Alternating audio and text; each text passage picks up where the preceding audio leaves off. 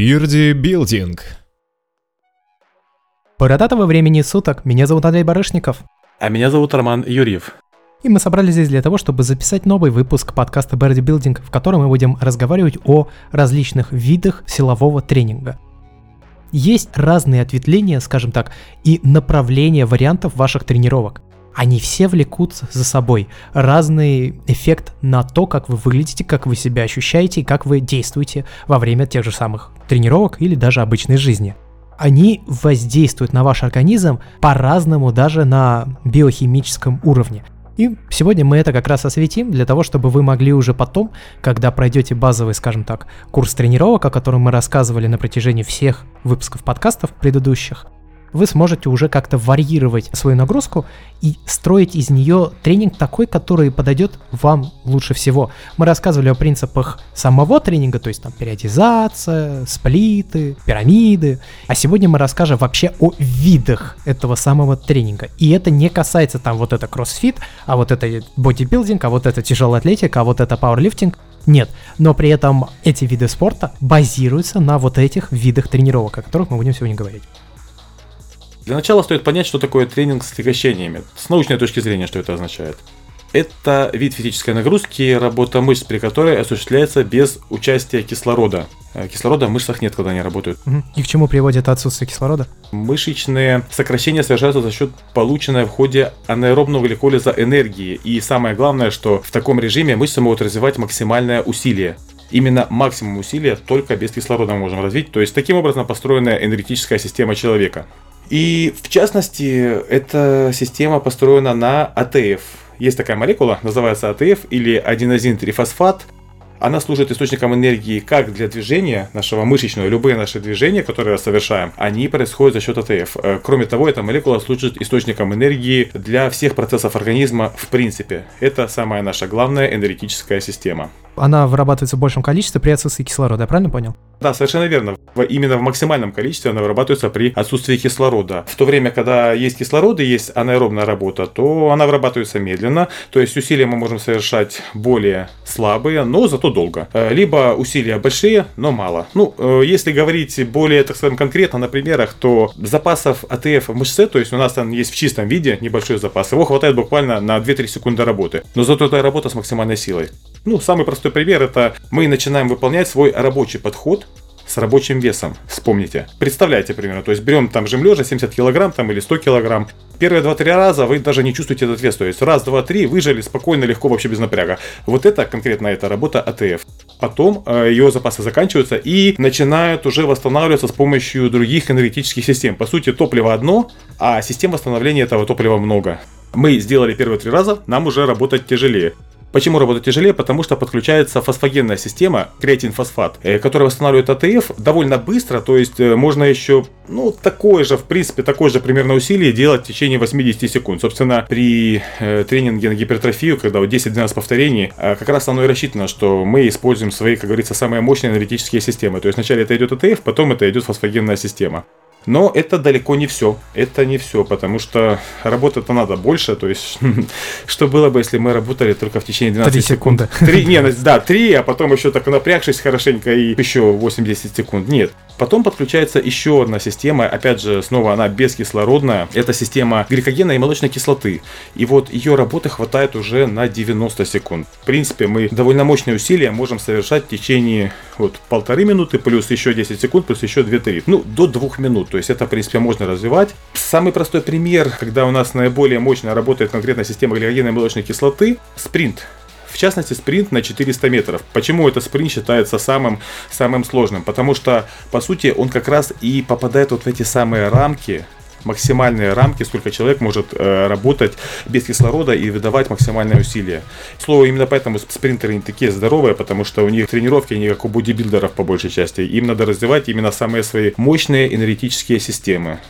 Ты знаешь, я недавно вот э, видел обсуждение. Алексей Игнатьев, он же тоже тренируется и, в принципе, понимает, о чем идет речь. Мгм. И он там кидал скриншот из, по-моему, сериала, какие-то разные самые супергерои собраны, и говорит, что-то Флэш какой-то дрищ. А, да, я, кстати, видел, я видел это, я в Твиттере видел это. Да-да-да, и Флэш это вот чувак, который бегает типа быстро. Так он там реально дрищ, это как-то смешно. Это, это смешно, ну действительно это смешно. А ему, короче, начали отвечать люди, которые не понимают, о чем идет речь, ну, если мы говорим о силовой нагрузке, да, и, и беге в том числе, аэробные, неважно, анаэробные, они пишут, так он же бегун, Ну он же с огромной скоростью бежит. же Конечно, конечно. Для того, чтобы бежать очень быстро, нужна большое усилие. Не зависит от того, супергерой ты или нет. Там чувак должен быть с ногами, как у Тома Плаца, грубо говоря. Пос- посмотрите на бегунов. а, На фотографии бегунов-спринтеров те же Именно самых. спринтеры, да. Именно спринтеры, да. У них раскачанные руки. Да, они по объемам мышечным меньше, чем бодибилдеры, но при этом сама мускулатура относительно друг друга очень проработанная. Очень, и Она очень развита, очень большая, большие. очень развитая. Большие относительно друг друга объемы. У них накачанные руки, у них накачанные плечи, у них раскачанная грудь, спина, а ноги так вообще. У них Ноги бицепс вообще, бедра да. огромнейший, икроножные тоже. Это заблуждение, то, что бегуны маленькие. Они маленькие относительно других силовых видов спорта. Ну, вообще других видов спорта, Марафонцы, возможно. марафонцы маленькие, тощенькие, это факт. А... Ну, потому что у них другая работа. Да, они кстати, вот, долго. собственно, Наглядный пример того, что мы говорили. Совершенно верно. Вот после того, как проработали все три системы, прошло 90 секунд, и затем наша сила, мы можем работать дальше, то есть мы не падаем бесчувственными, но наша сила падает как минимум, как минимум на 20%, а то и больше. И вот после этого уже назов- начинается так называемое аэробное дыхание, тогда, когда АТФ производится при участии кислорода. Э, Силы мы можем прикладывать намного меньше, но зато вот этих самых запасов хватает на несколько часов. А те же самые марафонцы, они продлевают это время за счет- того, что подпитывают себя глюкозой, всякими гелями углеводными, вот, и они уже могут там продлить не, там, не на 3-4 часа, а там бежать там 8 часов, 9 часов там, и так далее. Но, опять же, усилия в этом режиме мы можем прилагать минимум, и в таком случае в качестве топлива уже используется глюкоза, используется жир и используются аминокислоты, то есть ваши собственные мышцы, если не будет хватать первого и второго, пойдут в ход аминокислоты, и опять же, даже если будет чуточку больше усилия, чем при использовании жира, то жир это, в принципе, самое слабое топливо для нас, тогда опять же пойдут в ход мышцы в первую очередь. Собственно, поэтому марафонцы и такие тощенькие, потому что они выкладываются на 100%, они выжигают все свои запасы, а потом, когда начинают делать ускорение, у них начинают яростно гореть их собственное мясо. Какие, собственно, есть э, виды тренинга с отягощениями? Есть тренинг в силовом стиле, есть тренинг на гипертрофию мускулатуры. Да, Я, да. кстати, видел разные самые мнения по поводу именно тренинга на гипертрофию, но мы к этому еще вернемся. Да, поговорим Мы более будем детально. подробно говорить о каждом виде. Высокообъемный тренинг, тренинг на закисление мышц или же другое у него название статодинамика. да. Да, у меня, кстати, статодинамика сейчас, наверное, это, наверное, один из самых интересных видов тренинга для меня, и не из-за того, что там условный Станислав Линдавер начал его практиковать, а я просто замечаю то, что в различных движениях, где есть, точнее, в, в упражнениях с отсутствием движения, я действительно чувствую от них результат. Кстати, большой прикол. Своеобразный вариант статодинамики в свое время предлагал еще э, старый добрый товарищ, который вызывает у многих смех. Это Юрий Спасокукоцкий. Может быть, такого знаете. Методика, вот эти все дела. Кстати, я этого человека уважаю как бизнесмена. И, в принципе, у него достаточно большой опыт как спортсмена. Но вот, по сути, свои частичные повторения, многие это- эти приколы знают, это тоже какой-то вариант статодинамики. Давайте, наверное, об этом поговорим, когда мы перейдем конкретно к статодинамике, потому что тема действительно Давай. очень интересная. А начнем мы тренинга в силовом стиле. Не гипертрофия, а именно силовой стиль, потому что это, так скажем, база основа, и по сути в свое время начиналось все именно с силового тренинга. Грубо говоря, взять побольше и кинуть подальше. Обратите внимание на то, что виды спорта, они отличаются. Есть, допустим, бодибилдинг, да, если мы говорим о внешнем виде. И есть э, какой-нибудь пауэрлифтинг. И есть еще силовой экстрим. Причем а, пауэрлифтинг может делиться на разные категории. Это есть как силовое трейборье, так и, допустим, какие-то соревнования по отдельным конкретным движениям. Ну и двоеборье, опять же, это толчок. Э, рывок, Двоеборье классика. есть толчок рывок, да, да, да, да, да. То есть они как бы все отличаются. Если вы посмотрите на атлетов, то они все тоже отличаются. Они все раскачанные. Но при этом в случае с бодибилдингом мышечные объемы самые большие, по весу может быть меньше, из-за этого человек может казаться меньше, но мышечные объемы самые большие. Не какой-то конкретной мышечной группы, потому что, ну, допустим, если мы говорим об армлифтинге, да, там предплечье может быть больше, чем у бодибилдинга. И в этом нет ничего такого. И если мы говорим о рукоборцах, то там бицепс может быть больше, чем у бодибилдера. В этом тоже нет ничего такого. Но если вы посмотрите на силовиков, конкретно силовиков, то есть пауэрлифтеров тех же самых, да, они поднимают-то больше, но мышцы у них при этом не такие очерчены, не такие... Это все как раз из-за разного вида тренинга тренинг напрямую влияет, грубо говоря, э, что тренируем, то и получаем. И конкретно тренинг на силу действительно развивает силу, и не, далеко не всегда эта сила зависит от мышечных объемов. Конечно, прямая зависимость есть, но помимо мышц ведь еще участвует э, суставно, суставно-связочный аппарат. Это еще и нейромышечная связь. И, собственно, силовой тренинг, он по большей части развивает именно нейромышечную связь. Что это означает? Сколько мышечных волокон мы можем задействовать одновременно в данную единицу времени, причем максимально быстро. И одновременно еще зачастую. И одновременно, конечно, максимальное количество мышечных волокон задействовать одновременно, то есть дать настолько мощный импульс, чтобы ты, по сути, всеми нашими движениями управляет мозг. Более того, мы на самом деле намного сильнее, чем, э, чем нам кажется.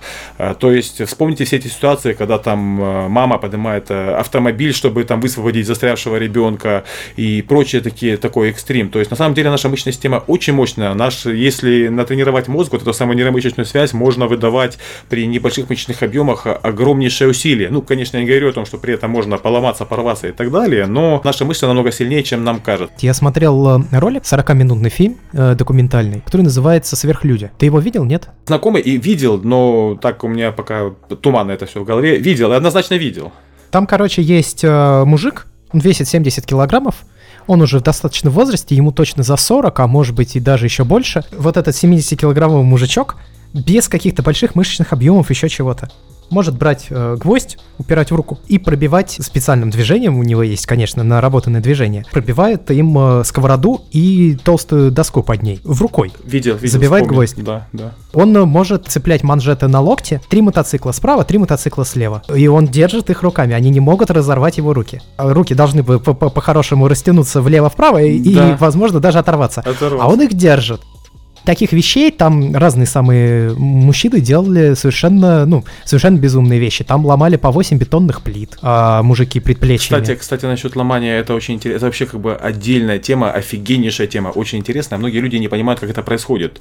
И, например, вот он видит, там, допустим, чувак разгоняется и там плечом проламывает огромную глыбу льда. При этом простой человек... Это если... тоже, кстати, из этого видеоролика. И это... не одну, их там да, много в да, ряд да, стоит. Да, но в чем прикол? Если простой человек разгонится и с такой же силой э, вломится в глыбу льда, он тебя реально может может убить реально может mm-hmm. убиться. А в чем прикол? Опять же, некоторые говорят, это все генетика, это, э, ребята, это не генетика, это все нарабатывается. Просто, опять же, это совершенно разный тип тренинга. Э, в частности, например, когда речь идет о ломании всевозможных предметов, все знают э, структуру костей. То есть структура костей, наши кости, по сути, полые, и внутри много-много-много перегородочек между вот этими вот полыми стеночками. По сути, это и делает их настолько крепкими и одновременно там местами гибкими. Так вот, когда человек тренируется на э, то, чтобы твердые предметы там проламывать, прошибать, разбивать, головой там кирпичи ломать. Э, каждый раз он чуточку травмирует свои кости, чуть-чуть, каждый раз, аккуратненько. И вот этих вот перегородочек становится все больше, больше, больше, больше. Грубо говоря, у него появляется намного больше ребер жесткости.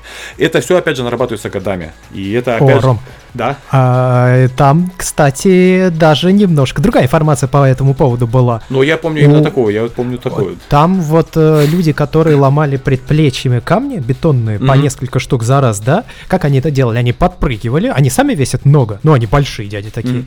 Они подпрыгивали, приземлялись, то есть как бы били сверху с размаха руками, и эти бетонные плиты ломались. Так вот, там вообще во всем этом видеоролике всех обвешивали различными датчиками давления, инфракрасные там, там, ну, в общем, все-все-все-все-все подряд. Просто, чтобы понять, как это происходит.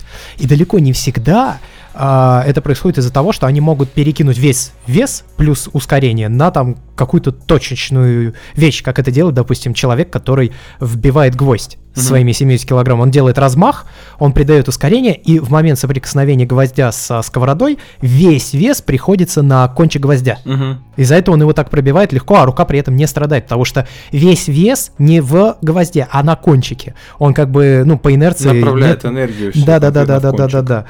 А у них немножко по-другому. У них не просто ребра жесткости. В момент столкновения с глыбой их кости расширяются. Офигеть, вот этот момент ты, наверное, упустил. И, и их, их кости покрыты каким-то специальным, ну, у них за вот эти время тренировок выработался до, как бы скелет поверх костей из какой-то там ткани.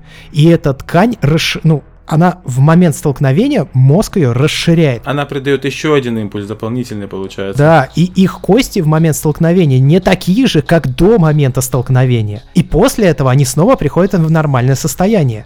Это вообще офигеть. Ну, не совсем нормально, повторюсь, ребят, жесткости в них в любом ну, случае да, больше. Да, да, больше. да, да. Ну, да. реально, конечно, да. Нормально, я имею в виду для них состояние. Вернемся к силовому тренингу. Почему развивается именно сила? Опять же, то, как, то что я упомянул, э, развивается нейромышечная связь. То есть в единицу времени э, ты можешь развить максимальное усилие, ты можешь подключить максимальное количество мышечных волокон, причем даже не в одной мышечной группе, а в нескольких. Вот. И, естественно, есть особые правила этого тренинга и особое правило, когда ты как бы говоришь своему организму, что ты от него хочешь, что тебе надо, что тебе надо максимальное усилие. В частности, если говорить о правилах, то количество повторений. В основном это все отталкивается от количества повторений и от отдыха между подходами. В данном случае у нас получается при силовой работе количество повторений до 6 6. Причем в подходе может быть и одно повторение. Одно, два. Максимально считается до 6. То есть пока у нас работает АТФ, э, опять же, постепенно, ну, со временем у вас увеличиваются его запасы, и пока вот только-только начинает работать креатинфосфат, фосфагенная система, то есть тогда, когда мы выдаем максимальное усилие. Более того, отдых между подходами в э, случае силового тренинга должен быть больше классических полутора-двух минут, он от 3 до 5 минут. Почему? Для того, чтобы восстанавливались те самые запасы АТФ полностью, чтобы восстанавливались запасы именно АТФ в мышцах и чтобы восстанавливалась фосфагенная система, потому что быстрее она не восстановится. То есть, если мы отдыхаем меньше, у нас начинает активно использоваться гликоген, выжигаться, естественно, усилия падают, и с каждым подходом мы не можем выдать максимальное усилие. При силовом тренинге нам нужно на каждом подходе выдавать максимальное усилие. Э, что касается рабочих подходов, их тоже много. То есть повторений мало, но подходов может быть 5, 8, 10. Это совершенно нормально конкретно для силового тренинга. И самая приятная вещь в силовом тренинге то, что он на самом деле намного, так скажем, легче, легче и проще для нашей центральной нервной системы, чем, например, тренинг на гипертрофию или же уж не говоря о тренинге высокообъемном. А статодинамика тут вообще это самый адский ад, об этом тоже чуть позже поговорим. Почему? Потому что э, длительный отдых между подходами, мы отдыхаем полностью, у нас э, максимум силы перед каждым подходом. И, к слову, я сейчас уже, ну и в принципе, понимаю, почему силовики говорят, что ваши бодибилдерские тренировки это, блин, какой-то адский ад, и вообще это неинтересно, там силы не так много, и вы вообще тут убиваетесь так. Да банально, потому что проще. В силовом режиме тренироваться проще и кайфовее. Ты там тягаешь огромные веса, тебе это все нравится, ты не задыхаешься, ты как бы особо не напрягаешься. Ну, напрягаешься, естественно, особенно когда на раз выжимаешь, но это как бы приятнее, это легче. Был такой эксперимент э, финских ученых, которые исследовали вообще, какой тренинг лучше подходит для роста мышц. Ну и вообще, что они, какой тренинг, что лучше растить, силу или там гипертрофию это, это, к слову, да, к вопросу о том, что не факт, что, как говорится, силовой тренинг только силу растит. Это очень интересный эксперимент, согласен. Причем исследование довольно новое, и согласно этому исследованию, э, что силовой тренинг, что тренинг на гипертрофию на самом деле растят примерно одинаковое количество новой мышечной ткани. Но тут есть не небольшой нюанс. Дело в том, что они э, не классический силовой тренинг применяли, они применяли э, тренинг в режиме негативных даже повторений. То есть э, у человека был вес примерно на 30-40% больше, чем он может выполнить, допустим, там на 8-10 повторений. То есть это, ну, по факту получался, в принципе, силовой тренинг. Просто ему помогали еще эти вес поднять. То есть, по сути, он работал только на негатив. Например, если это платформа ногами, то он э, эту платформу только опускал, а поднять ее ему помогали. Опять опускал, поднять ее помогали. Ну, опять же, это вариант силового тренинга получается. По итогу 10-недельного эксперимента э, обе группы, то есть одна работала в классическом режиме на гипертрофию, вторая работала в силовом режиме, набрали примерно одинаковое количество мышечной массы. И это приятный факт, я считаю. Но при этом силовики, назовем их силовиками, они оказались сильнее они оказались в итоге сильнее. На 20-30% сила у них увеличилась. Опять же, э, заметная разница в увеличении силы наступила только с пятой, с шестой недели. Тогда уже стала заметна разница, что ребята, которые тренируются в силовом режиме, которые работают в э, негативе, они э, не только растят с такой же скоростью мышцы, но они при этом еще и сильнее. Вот это такой большой плюс, то есть именно поэтому, к слову, силовики, которые уходят потом э, в бодибилдинг, они зачастую не теряют, ну, не теряются на фоне там бодибилдеров, которые постоянно занимались бодибилдингом, то есть имеют те же мышечные объемы, но при этом они сильнее. Они сильнее, потому что лучше развита нейромышечная связь, потому что немножко другая была работа, делали упор на силу, при этом мышцы росли у них не хуже. Самый яркий пример — Ронни Колман. Да, да. Это да. не просто самый на данный момент титулованный бодибилдер, ну, один из самых титулованных бодибилдеров, восьмикратный мистер Олимпия, так и еще очень сильный. В очень, бывший, очень, очень сильный. сильный. Он поднимал какие-то просто ну, невероятные веса. При этом а, он их поднимал не там не на раз, зачастую, от, ну, это нормальная билдерская тренировка, только с очень большим весом. Конечно, закончил он не очень хорошо, потому что сейчас он у него проблемы с позвоночником, с коленями, с локтями, ходит, передвигается еле-еле, делали операции, меняли эти позвонки, по-моему, даже или ему, в тазу ему, ему, ему и позвонки меняли, ему и суставы меняли. Но, к слову, Андрей, насчет того, что а жалеет ли Рони, его спросили, то есть, Рони, ну, помнишь, ты вот в свое время у тебя был такой прикол, когда ты там тонну э, выжал или там присел там с 380 килограммами там на два раза. Ты вообще не жалеешь, что ты это делаешь? То есть, ну, чувак, у тебя сейчас проблемы там с тем, с тем, с тем. А Делал. Быть... Теперь-то он это уже не делает. А, он, а знаешь, что он ответил? Это вообще прикольно. Э, он ответил, знаете, о чем я жалею? Я жалею лишь о том, что я не сделал тогда 4 повторения, а я мог это сделать, я чувствовал, но я не сделал. И лучше бы я сделал. Это вот тогда бы меня это не Образ мышления мистера Олимпии, это факт. Человек реально отдает себе отчет и отдавал себе отчет, что ему придется заплатить. Но он это понимал, его это перло, ему это нравилось, это фанат, да, это бодибилдер, это... И он ни о чем не жалеет. Я считаю, что ну, это как по бы... признанию очень большого количества людей, сравнимых с ним атлетов не было и, наверное, не будет. Да кто его знает, тут еще по... есть исследования а если возвращаться к нашей, нашему веселому подкасту о э, всем том, что нельзя, то есть анаболики, стероиды, алкоголь, а, которые в два так... раза повышают э, количество а, клеток, но ген, могут убивать. Ген, э, генный, генный допинг, гены, которые на генетическом да, да, уровне да, тебя да, меняют. Да, то есть, да, например, э, отключает ген, который, к слову, у бульдогов, по-моему, или там у некоторых да, быков... Да, да, есть, от, от, есть, есть болезнь, когда у них в два раза больше одних и тех же мышц. Мышечная ну, масса, говоря, да. Дубль, у них нет дубль. ограничения в росте мышечной массы. Вообще у обычного человека есть на самом деле ограничение, у каждого человека ограничение, сколько Потому он может убивает. мышечно расти. Ну да, ну вот опять же, я говорю, есть исследование, что глядишь, и потом будут такие бройлеры на сцене. Ходят, ходят слухи, что, кстати, Биграми ставит какой-то препарат, который как раз позволяет ему, ну, он каждый год увеличивается в объемах. А он уже очень большой. А самое интересное, что вот на этих соревнованиях, в которых он был, он, по-моему, 4 месяца был настолько, он настолько сливал жестко, то есть вот у них же там какой-то или Рамадан, или как это у них называется, когда у них очень серьезно они ограничивают себя в питании, очень серьезно ограничивают себя в режиме. То есть, по сути, он свою новую массу набрал там чуть ли не за 4 месяца. То есть, это, mm-hmm. блин, ну, учитывая его объемы, учитывая его размеры. Да, что-то там такое есть. Ну ладно, возвращаемся к видам силового А тренинга. мы вот к этому и подошли. Мы начали говорить о бройлерах, огромных мышцах и подошли к тренингу на гипертрофию. То есть тренинг, который ориентирован конкретно на рост мышечной массы. К слову, он не очень сильно отличается от силового тренинга, лишь количество повторений, причем не, опять же, не сильно. В данном случае считается, что э, количество повторений находится в диапазоне от 8 до 12. Хочу сделать ремарку в данном случае. На самом деле это все очень условно. Наши мышцы, как я уже говорил, и вместе с Андреем мы не раз об этом говорили, они не умеют считать, они не умеют там следить, смотреть и так далее. Есть лишь время, когда мышца находится под нагрузкой. И вот, например, когда 8-12 э, повторений, в этом случае у нас работают полностью на 100% две энергетические системы, то есть и АТФ чистый, и фосфогенная система. И в таком случае, помимо этого, еще захватываются не только гликолитические мышечные волокна, самое сильное мышечное волокно в нашем теле, но и промежуточные. То есть, по сути, мы прокачиваем большее количество волокон, и в итоге увеличивается большее количество волокон, собственно, и за счет этого получается гипертрофия. То есть, тут важно конкретное время под нагрузкой. Для того, чтобы не заморачиваться, мы просто берем 8-12 повторений и в 3-4 рабочих подходах. При этом, кстати, отдых между подходами довольно небольшой, то есть 2-2,5 минуты, чтобы каждый следующий подход был тяжелее предыдущего.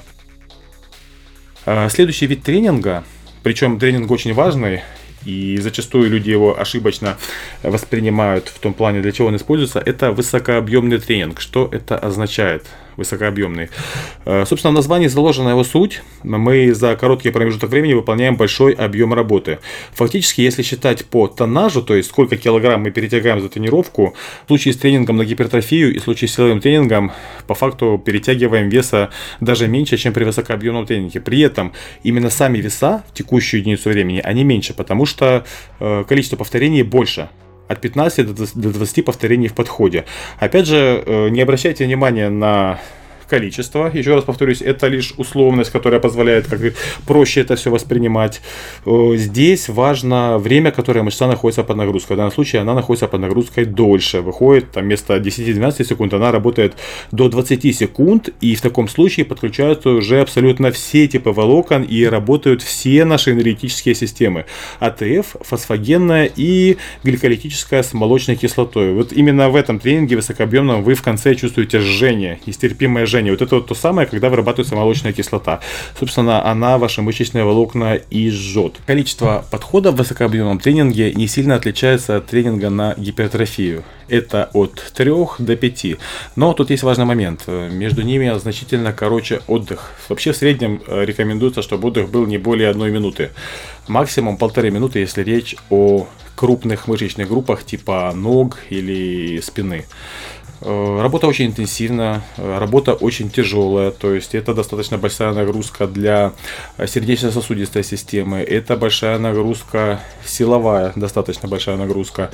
Э, в чем смысл ее? То есть вообще зачастую считается, что высокообъемный тренинг он используется только на сушке, то есть когда спортсмен пытается избавиться по максимуму от подкожного жира, от висцерального жира, который вокруг наших органов находится, и собственно вокруг мышечных волокон тоже.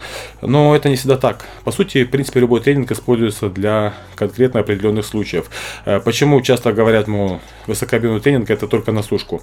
Э, люди смотрят на вес, что человек берет меньший вес, но выполняет его большее количество раз. Отчасти это так, потому что когда человек худеет, он, э, вернее, когда избавляется от лишнего жира, он действительно находится... Теряет в энергии свободно. Он теряет в энергии, да, он банально не сможет поднимать те же самые веса раз, и два – это защита от травм. Опять же, когда человек находится в режиме сжигания жира, это для организма, так скажем, критическое состояние, и он становится намного более хрупким. Э, но по сути, самое важное в данном случае, то, что высокообъемный тренинг истощает запасы гликогена. А когда запасы гликогена у нас истощены, они восстанавливаются из тех самых жировых запасов. Более того, когда запасы гликогена у нас находятся на минимуме, как раз то тогда вот и самый э, большой режим жиросжигания. Организм находится в режиме жиросжигания. Как говорят, типа, я там на жиросжигании, я на этом. Вот, собственно, человек э, ест по минимуму углеводов, то есть э, вообще гликоген восстанавливается очень быстро из углеводов. Когда сушатся обычно спортсмены, спортсмены, профи, не профи, ну, то есть те, кто, в принципе, в теме в этой, они очень сильно сокращают количество углеводов, из которых восстанавливается тот самый гликоген. Но зачастую не понимают, зачем это делать. Вот для того самого, чтобы ваш гликоген был все время на минимуме. И в таком случае у нас жир просто вот горит на глазах, грубо говоря, тает. Это все достигается высокообъемным тренингом. Но при этом, несмотря на меньшие поднимаемые веса, из-за того, что объем тренинга, это, ну, вообще вздумайтесь назвать высокообъемный тренинг. Мно, это много повторений, много подходов. Вес за один раз может быть меньше, но общий тоннаж зачастую больше, причем значительно. Значительно, больше. значительно больше. То есть работает э, в более краткий, э, более краткий отрезок времени выполняется больше работы, чем, допустим, силовик выполняет там за 3 часа своей тренировки, поднимая огромные веса. Все так.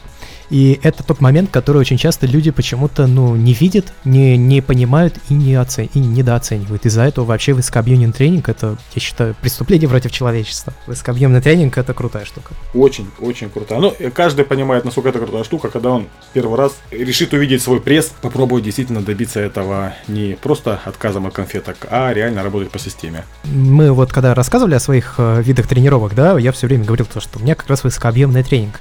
И то, что я позволяю себе есть разные самые вещи, которые вообще по-хорошему бы можно было отказаться и выглядеть еще лучше. Но я позволяю себе их есть. Это ведь все очень взаимосвязанные вещи. Высокообъемный тренинг и защита от травм, и в то же время, благодаря ему, я могу позволять себе есть вот эти все вкусные штуки. Потому что огромные затраты энергии. Да, огромнейшие затраты энергии. И причем он даже позволяет, если у тебя нет какой-то там цели быть супер рельефным, ну, допустим, к зиме, да? Угу. Он позволяет даже и тренироваться-то не так часто. К слову, Просто да, да. из-за того, что объем, объемная тренировка, у тебя это все держится на... Ну, ты можешь поймать себя на каком-то стабильном уровне, который тебя устраивает внешне и так себя и держать на нем. Никак, это не вызывает никаких проблем, не требует супер диеты. Я, бы, я даже так скажу, это не требует какой-то жесткой прогрессии, нагрузки. Просто варьируй ее, ну, меняй иногда, и все. Это то, о чем мы все время говорим. То есть нужно всегда адаптировать тренинг под свои цели. И когда, допустим, человек говорит, мол, я не могу тренироваться, у меня нет времени, у меня сейчас тяжелый период, у меня много работы. Э, э, ребята, в любом случае мы можно адаптировать, тренироваться реже, тренироваться дома, тренировать, устраивать там пару высокообъемных тренировок в неделю и иметь тот же результат, то есть держать себя в тонусе. То есть было бы желание, адаптируйте.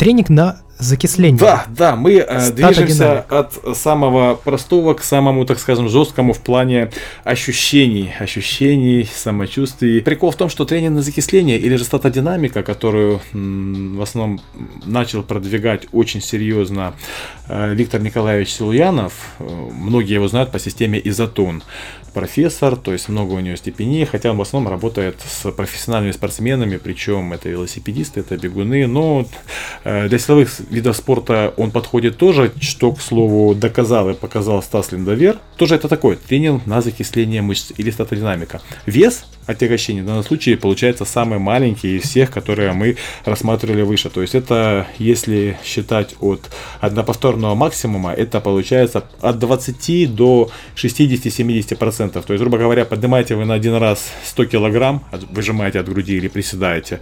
Э, в статодинамике нужно будет использовать там, от 20 там, до 50-60 килограмм, не больше. При этом ощущения будут такие, что глаза на лоб вылазят. Почему? Тут фишка в том, какое количество времени мышца находится под нагрузкой. Так вот, во время э, статодинамического тренинга в каждом подходе ваша мышца должна находиться под нагрузкой не 15, не 20 секунд, как это было, например, в высокообъемном тренинге, а от 40 до 70. Именно это условие для того, чтобы начала активно вырабатываться молочная кислота. Поэтому тренинг и называется тренинг на закисление мышц ты рассказал о Силуянове, да, который развил именно статодинамический тренинг. Да. Начал очень его продвигать. Мне кажется, что статодинамика выросла из изометрических упражнений, и которыми пользовался еще, кстати, в нашей стране не очень почитаемый из-за того, как тогда обстояла политическая ситуация вообще в мире, Александр Иванович Зас. ЗАС. Это один из самых таких известных... 1800-е годы. Да, да, да, да силовик, который был циркачом, делал совершенно безумные вещи при своем весе в 75 килограммов. Так вот, он как раз начал вот активно вообще продвигать и разработал вот эти самые изометрические упражнения. Из которые, что такое изометрические упражнения? Это очень похоже на первый взгляд вещь со статодинамическими.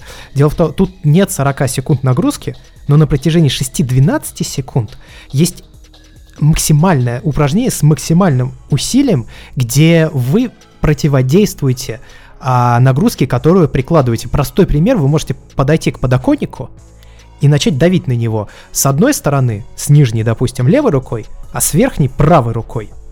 На где-то 12 секунд, но давите за все силы. Или взять, допустим, я не знаю, а, цепь железную и цепь. пытаться ее порвать. И пытаться ее порвать, да. Причем ее можно не просто там руками разводить, это же разные упражнения. Вы можете опрокинуть, запрокинуть ее за спину, наступить пяткой на цепь и начать пытаться рвать ее как бы всем телом, спиной, то есть схватиться двумя руками и сквозь свой... Вот такое же получается противодействие. Вы начинаете сгибаться, тянете ее руками как бы вперед, а спиной вы ее тянете назад из-за того, что вы тянете ее через себя.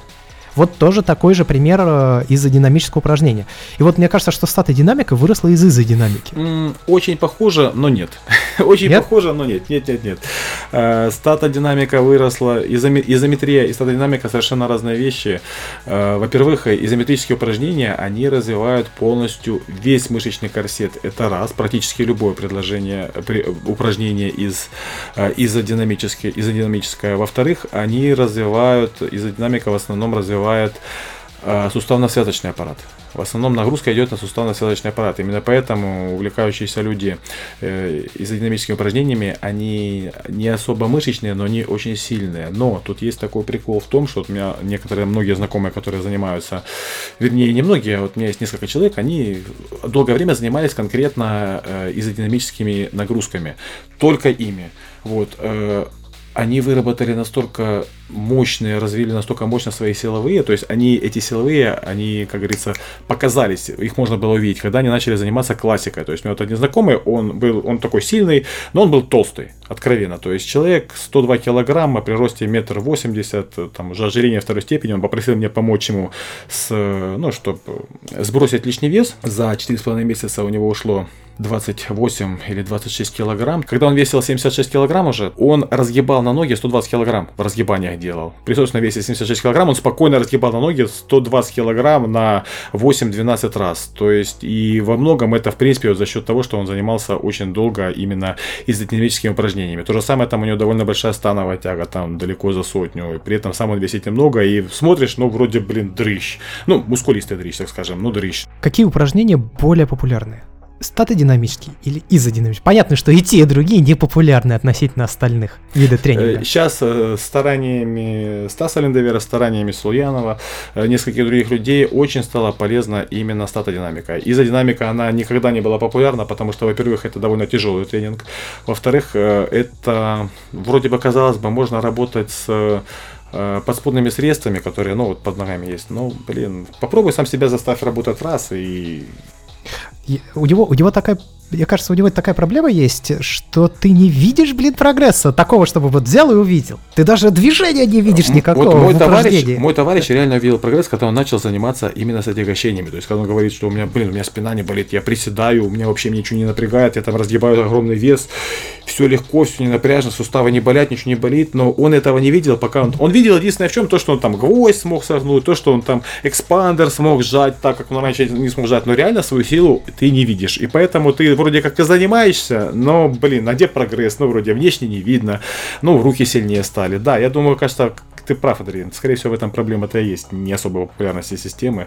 Э, хотя, опять же, э, например, часто есть такая проблема, как стеклянная спина, когда вот прострелы, люмбага, вот эти все дела. Так вот, именно изодинамика – это самый эффективный метод держать в тонусе свой мышцы кора, держать в тонусе спину. Именно вот из доступных средств, когда не надо идти в качалку, не надо делать какие-то упражнения серьезные, но вот э, изодинамика – это очень хорошо помогает. Кстати, планка планка, по сути... Из той же... Вот, очень... вот, вот это да, и да, есть из-за динамического упражнения. И, именно так, да, это и есть из-за динамического упражнения. Причем планка может быть самая разная, но мы о ней будем говорить в других подкастах. Возвращаясь, кстати, к динамике. Как я и говорил, в каждом подходе нагрузка от 40 до 70 секунд, и в это время выделяется в огромном количестве молочная кислота. То есть под конец выполнения упражнения, если делать его действительно правильно, а правильно это не полная амплитуда. Собственно, именно поэтому я упоминал Юрия Спасакова-Косхова, который пропагандировал э, работу в неполной амплитуде. Э, дело в том, что когда мы работаем в неполной амплитуде, мы не даем мышце расслабиться, и в таком случае перекрывается кислород. Перекрывается, даже не кислород, а перекрывается поток крови в мышцу. И вот тогда как раз и вырабатывается по максимуму э, молочной кислоты, мы чувствуем вот это вот адское жжение. И зачем это? Зачем себя мучать? Фишка в том, что как реакция на выработку молочной кислоты у организма это выброс огромного количества гормона роста. Гормон роста выбрасывается, потом вы расслабляетесь в конце упражнения, кровь буквально хлынет в эту мышцу, которая была напряженная, ощущается огромнейший эффект пампинга, и вместе с кровью туда попадает тот самый гормон роста и прочие анаболические гормоны. Вот, собственно, в этом вся фишка. То есть мы работаем с минимальными весами, это огромная защита от травм. Э, мы э, очень сильно свою мышцу закисляем, и после этого мы получаем, так скажем, анаболический удар. То есть вырабатывается большое количество гормона роста, который попадает в клетку мышцы, он дает команду на рост этой мышцы. Вот, и все на самом деле хорошо. На восстановление, опять же, восстанавливаются хорошо суставы, связки. По сути, гормон роста, он отвечает за все. За рост, за восстановление, слово за сжигание жира тоже. Вот, штука Рома, очень ты хорошая. сейчас ответил на очень важный вопрос. Ну, для меня лично самого. Дело в том, что где-то на третьем году тренировок по-моему, третьем, да. Где-то на третий год тренировок я внезапно понял то, что надо еще тренировать плечи. Я их до этого как-то, ну, отдельно не тренировал. Слово аналогично. Моя история такая же. Я плечи особо не тренировал никогда, а потом понял, что надо. Так вот, и плечи у меня внезапно, да, то есть они были маленькие, невзрачные, а буквально через 3 или 4 месяца тренировок они стали чуть ли не самой доминирующей мышечной группой. Ну и сейчас вообще всегда, когда теперь я тренируюсь, после тренировки плечи выглядят, ну, скажем так, из всех моих мышечных групп, я считаю, что э, они после тренировки выглядят наиболее впечатляюще, потому что я прям становлюсь такой очень широкий, такие ступеньки. Плечи ящиком, плечи ящиком. Да-да-да, и я внезапно, вот сейчас мы с тобой разговаривали, я внезапно понял, почему. Потому что я сначала делаю как раз обычные, ну там, допустим, разведение с гантелями, да, или там с блинами. Uh-huh, uh-huh. Делаю, делаю, делаю, делаю обычные, и под конец еще где-то половину от того, сколько я делал, я делаю вот эти а, на закисление. На закисление, да, с ограниченной амплитудой. Я, я, я, я, я просто, ну, я сам себе отчет в этом даже не отдавал. А сейчас я проанализировал свое движение, мы сейчас как раз начали говорить, и я понял, что как раз в этом причина. Я просто на автомате так делаю. Да, и да, да. они выросли очень быстро. Вот прям супер быстро. Ну и причем, да, там много повторений. Знание сила, как говорится. Э, последний штришок касательно статодинамического тренинга. Э, отдых между подходами очень небольшой, буквально всего 30 секунд. Это и между подходами, и между упражнениями. Фактически тренировка строится, как она почти круговая. То есть вы сделали подход, 40-70 секунд э, вы мышцу нагружали. То есть, э, чтобы так получилось, вы одну секунду даете на позитивное движение. То есть, допустим, это жим платформа ногами, одна секунда на разгибание ног и 3 секунды на сгибание. Вы очень медленно свой вес опускаете. В итоге получается 12-18 повторений уходит на подход. Потом 30 секунд отдыха, подход повторяется. 30 секунд отдыха, вы переходите на следующее упражнение, но здесь желательно, чтобы упражнение, мышечная группа, к которой вы переходите в следующий раз, она была максимально отдалена от той, которую вы тренируете. Иначе вы просто не сможете выполнить весь круг. И обычно статодинамический тренинг – это круговой тренинг, то есть мы за одну тренировку прокачиваем все мышцы, но за счет того, что совсем маленький отдых, в принципе, время небольшое, ну, буквально за час можно прокачать все тело. Но тело ваше будет сжечь, это будет больно, это будет тяжело, но это очень очень эффективно и для роста, и для восстановления. И, в принципе, ну, вот чуть позже я расскажу, как я это применял в своем собственном тренинге именно в специализации. То есть штука очень классная. Кстати, вот ты говоришь о малом времени отдыха. Это опять же прекрасно вписывается в то, как я тренируюсь. Помнишь, я рассказывал да, то, что да, да, мы да. с другом чередуемся. Это как раз приблизительно 30 секунд у тебя получается, знаешь, у тебя получается такой гибрид э, да, тренировки да, на гипертрофию и статодинамики.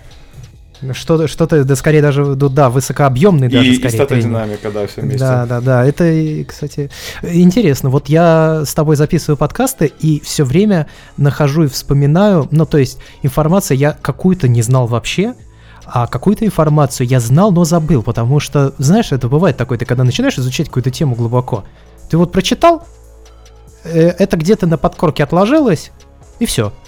А вот сейчас мы с тобой записываем, я прям вспоминаю зачастую вещи, которые я видел, но не, не зарегистрировал как э, вот знания, которые я могу передать другому человеку. Теперь это знание реально сформированное. И опять же, в чем кайф, когда ты знаешь и понимаешь, э, как работает тело. Собственно, я таким образом всегда строил свои статьи, которые касаются, ну, не только спорта, чего угодно. Я таким образом строю, там, когда людей консультирую, тренирую, когда человек понимает, что он делает, почему он делает и почему так происходит, он может это делать более сознательно, и это еще дополнительный стимул, чтобы работать. Когда человек не понимает, что он делает, для чего он делает, почему он так делает, он так, ну, он долго работать не сможет, он не видит смысла. Это, естественная реакция наш, нашего мозга, нашего сознания, нашего организма. Давай, наверное, будем уже потихонечку подходить к концу подкаста и расскажем, какой тренинг из-за описанных видов? Сейчас самые будут ништяки. Сейчас самые те, кто, э, так скажем, самые крепкие наши слушатели. Если вы дослушали до этого момента, да, расскажу пару очень-очень классных секретов. Э, я сам о них узнал относительно недавно. Вот. Э, я думаю, каждый из многие слушатели, у которых есть тренировочный опыт, они замечали, что некоторые тренировки им даются лучше, некоторые хуже. То есть, например, иногда рекомендуется циклировать, например, там неделю-две 2-3 недели мы работаем в силовом режиме, там недельку-две работаем в режиме на гипертрофию, недельку работаем в высокообъемном режиме. Думаю, делайте так, да? Замечали, уверен, что замечали. И вот у кого-то там, например, прет на силовом тренинге, кого-то на гипертрофии, кого-то прет на высокообъемном тренинге. Прет, что я имею в виду? То есть мышца лучше откликается. На следующий день вы чувствуете, что вы поработали, поработали классно. Тут дело в том, что в этом всем есть свое подспорье, есть а, своя система. И я сейчас попробую, даже не попробую, я объясню, почему так происходит и как адаптировать тренинг конкретно под себя, конкретно под свое строение. Дело в том, что, э, как мы рассказывали раньше, каждый, у каждого человека есть определенное свое собственное строение мышц. То есть у нас есть три типа мышечных волокон. Это мышцы гликолитические волокна, которые отвечают за силу. Они самые объемные, они лучше всего растут, и они самые сильные. Есть промежуточные волокна, которые у них средняя сила, но они и у них э, средняя возможность для роста, или даже так небольшая. И есть окислительные мышечные волокна, которые очень сложно их увеличить в объемах, хотя они увеличиваются в объемах. И они могут выполнять работу долго, но работу небольшую. То есть, собственно, окислительные мышечные волокна задействуются, когда у нас тренинг высокообъемный, и они хорошо задействуются, когда тренинг на закисление идет. Э, так вот, у кого-то может быть больше одних волокон, у кого-то других, у кого-то третьих. Причем э, в разных мышечных группах эти волокна волокна могут отличаться у каждого человека. Это все задается генетически. И можно определить их. Самый, так скажем, простой и быстрый способ это биопсия. То есть приходишь в больницу, говоришь, определите мне тип мышечных волокон, тебе кусочек отщипывают и под микроскопом определяют. Но это дорого, не везде это делают, это не знаю, стрёмно, чтобы кусок мышцы отщипывали. Ну, там вот. маленькие же берут ну, совсем. Да, но, ну, так скажем, вопрос денег. В первую очередь, это вопрос денег, потому что процедура, насколько я знаю, не дешевая. Но есть э, вариант, который, так скажем, бесплатный, и он интересный и достаточно увлекательный. А, разработано, разработан определенный тест, который позволяет выявить, каких волокон, какие волокна в ваших мышцах преобладают, и э, потом вы можете, используя эту информацию, строить свои тренировки наиболее эффективно, наиболее выгодно. Я, к слову, прочувствовал это именно на себе, на тренировке грудных мышц. Э, какая-то система, как она работает? Фишка в том, чтобы, первое, определить свой одноповторный максимум, то есть какой вес вы можете э, выжать. Например, я сейчас буду приводить э, для жима лежа, э, жим штанги лежа от груди. Я именно такой вес проводил на себе, мне это было интереснее всего, потому что у меня были всегда как бы проблемы с этим упражнением. Вот. Первое, нужно знать, сколько вы выжимаете на один раз сколько вы можете выжать на один раз. А, когда вы узнаете это, уже можно определить, каких мышечных волокон у вас э, больше. Какие преобладают? То ли это гликолитические, то ли это промежуточные, то ли это окислительные. И в зависимости от этого вы строите свой тренинг. Э, первое, ну, я немножко так кратенько расскажу, как вам подходить своему повторному максимуму, потому что силовики-то и так это все знают, а если вы этого никогда не делали, э, велика вероятность травмироваться. Во-первых, на это вам понадобится час-полтора, то есть, по сути, это будет полноценная тренировка, допустим, груди. Вот сейчас я делаю пример на жиме лежа. Э, естественно, вначале мы разминаемся, хорошенько размялись, с минимальным весом, а, потом набрасываем, допустим, там до 50-60%, то есть, там, так, скажем так, жмем там, в среднем 100 килограмм рабочий вес, там, вешаем 50, еще там жмем разиков 8. Нам важно не устать, нам важно не растратить свои энергетические запасы. А потом, когда мы доходим до довольно больших весов, которые, допустим, выжимаем на 10 раз, э, но мы жмем этот вес буквально 3-4 раза, это разминка. После этого вы добавляете всего по 5 10 килограмм, в зависимости от того, какая у вас сила, допустим, по 5 килограмм, и выжимаете этот вес один раз. Допустим, мы дошли до 100, мы можем выжать его 10 раз в своем обычном рабочем режиме, выжимаем его всего 3-4 раза. Выжали, размяли мышцы, то есть эта разминка подошла к концу. Вешаем 105, выжимаем один раз. Выжали, прекрасно. Вешаем 110, выжимаем один раз. Выжили, прекрасно. Важный момент. Э, вы накидываете по 5-10 килограмм, и при этом э, между подходами у вас довольно большое время. Как мы говорили при силовом тренинге, это должно быть 3-4-5 минут для того, чтобы восстанавливались ваши энергетические системы полностью, для того, чтобы вы реально увидели свой одноповторный максимум, а не там какой-то другой максимум. Поэтому отдохнули 3-4-5 минут, накинули еще 5 килограмм, выжили. Отдохнули 3-5 минут, накинули еще 5 килограмм, выжили. В итоге вы доходите до того веса, который вы выжать не сможете. То есть вы его не выжили. Допустим, там 140 килограмм выжать не смогли. Э, значит, 135 килограмм это ваш одноповторный максимум. И после этого мы отдыхаем минуты так 10-15, чтобы уже так восстановиться по максимуму. А вообще желательно, в принципе, потом это все просто сделать на другой тренировке. Берем и от этих 135 килограмм отнимаем 20% веса. Там у нас получается 107 или 108 килограмм, что-то около того. И пробуем выжать этот вес. Пробуем выжать, чтобы это у нас были полные сил, чтобы у нас максимально все мышцы восстановились. И вот тут самое интересное. Если вы выжимаете свой 80, так скажем, 80% максимум от груди в жиме лежа 7-8 раз, это означает, что у вас преобладают гликолитические мышечные волокна. Я вас поздравляю, ваша грудь может быть сильной, она может расти, довольно много, потому что это самые крупные мышечные волокна. И в этом случае для вас подходит больше силовой тренинг. То есть вам нужно процентов 75 уделять именно силовому тренингу и грудь качать в силовом режиме. Это э, до 6 либо до 8 повторений максимум. И все упражнения делать так. То есть три тренировки мы делаем силовые, одну тренировку мы делаем на гипертрофию или же на высокообъемную. Если вы смогли выжать от 9 до 12 раз, или там 9-13 раз, допустим, это значит, что у вас промежуточные мышечные волокна э, наиболее, так скажем, их больше всего в этой мышечной группе, и тогда свой тренинг строим классическим образом, то есть на э, гипертрофию 8-12 раз, это ну, лучше, лучше, наилучшим образом будет ваша грудь откликаться именно на этот тренинг.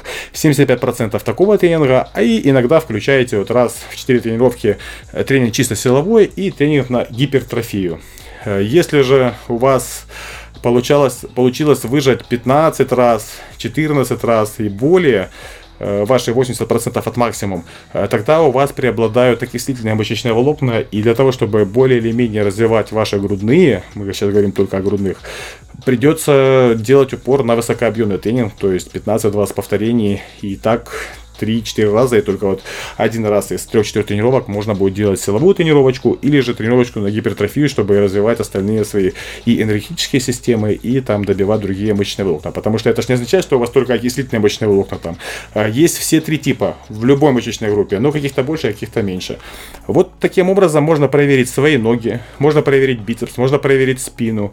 И исходя из этого уже можно строить свои тренировки для того, чтобы они были наиболее эффективными. То есть, чем больше у вас э, определенного трех типов мышечных волокон. И если вы будете конкретно под них подбирать упражнения, количество повторений, э, это будет наиболее быстро и наиболее эффективно растить ваши мышцы. Ну, и это считаю, что это очень классно. Я на себе это проверил. То есть у меня действительно, я долгое время работал на грудь только в режиме э, гипертрофии. То есть 8-12 повторений и долгое время действительно топтался на месте.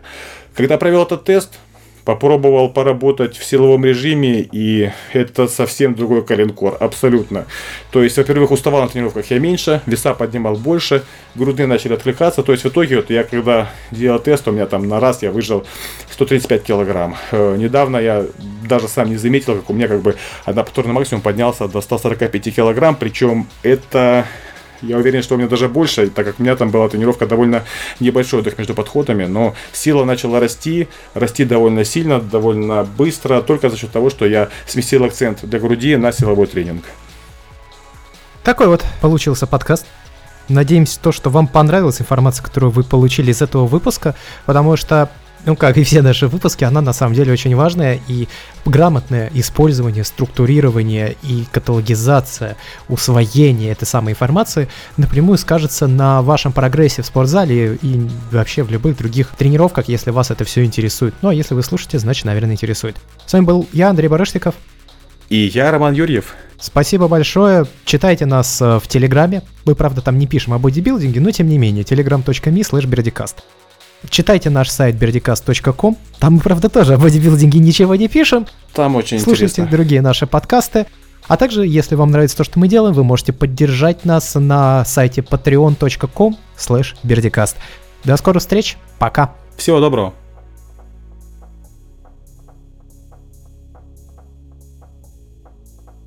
Слушайте больше интересных тем и новостей в других подкастах проекта Бирдикаст. Мы рассказываем о науке и космосе в The Big Beard Theory, фитнесе и правильном питании в Beardy Building, о технологиях и гаджетах, сериалах, играх и фильмах в Beardycast. Ссылки на все подкасты указаны в описании или на сайте beardycast.com.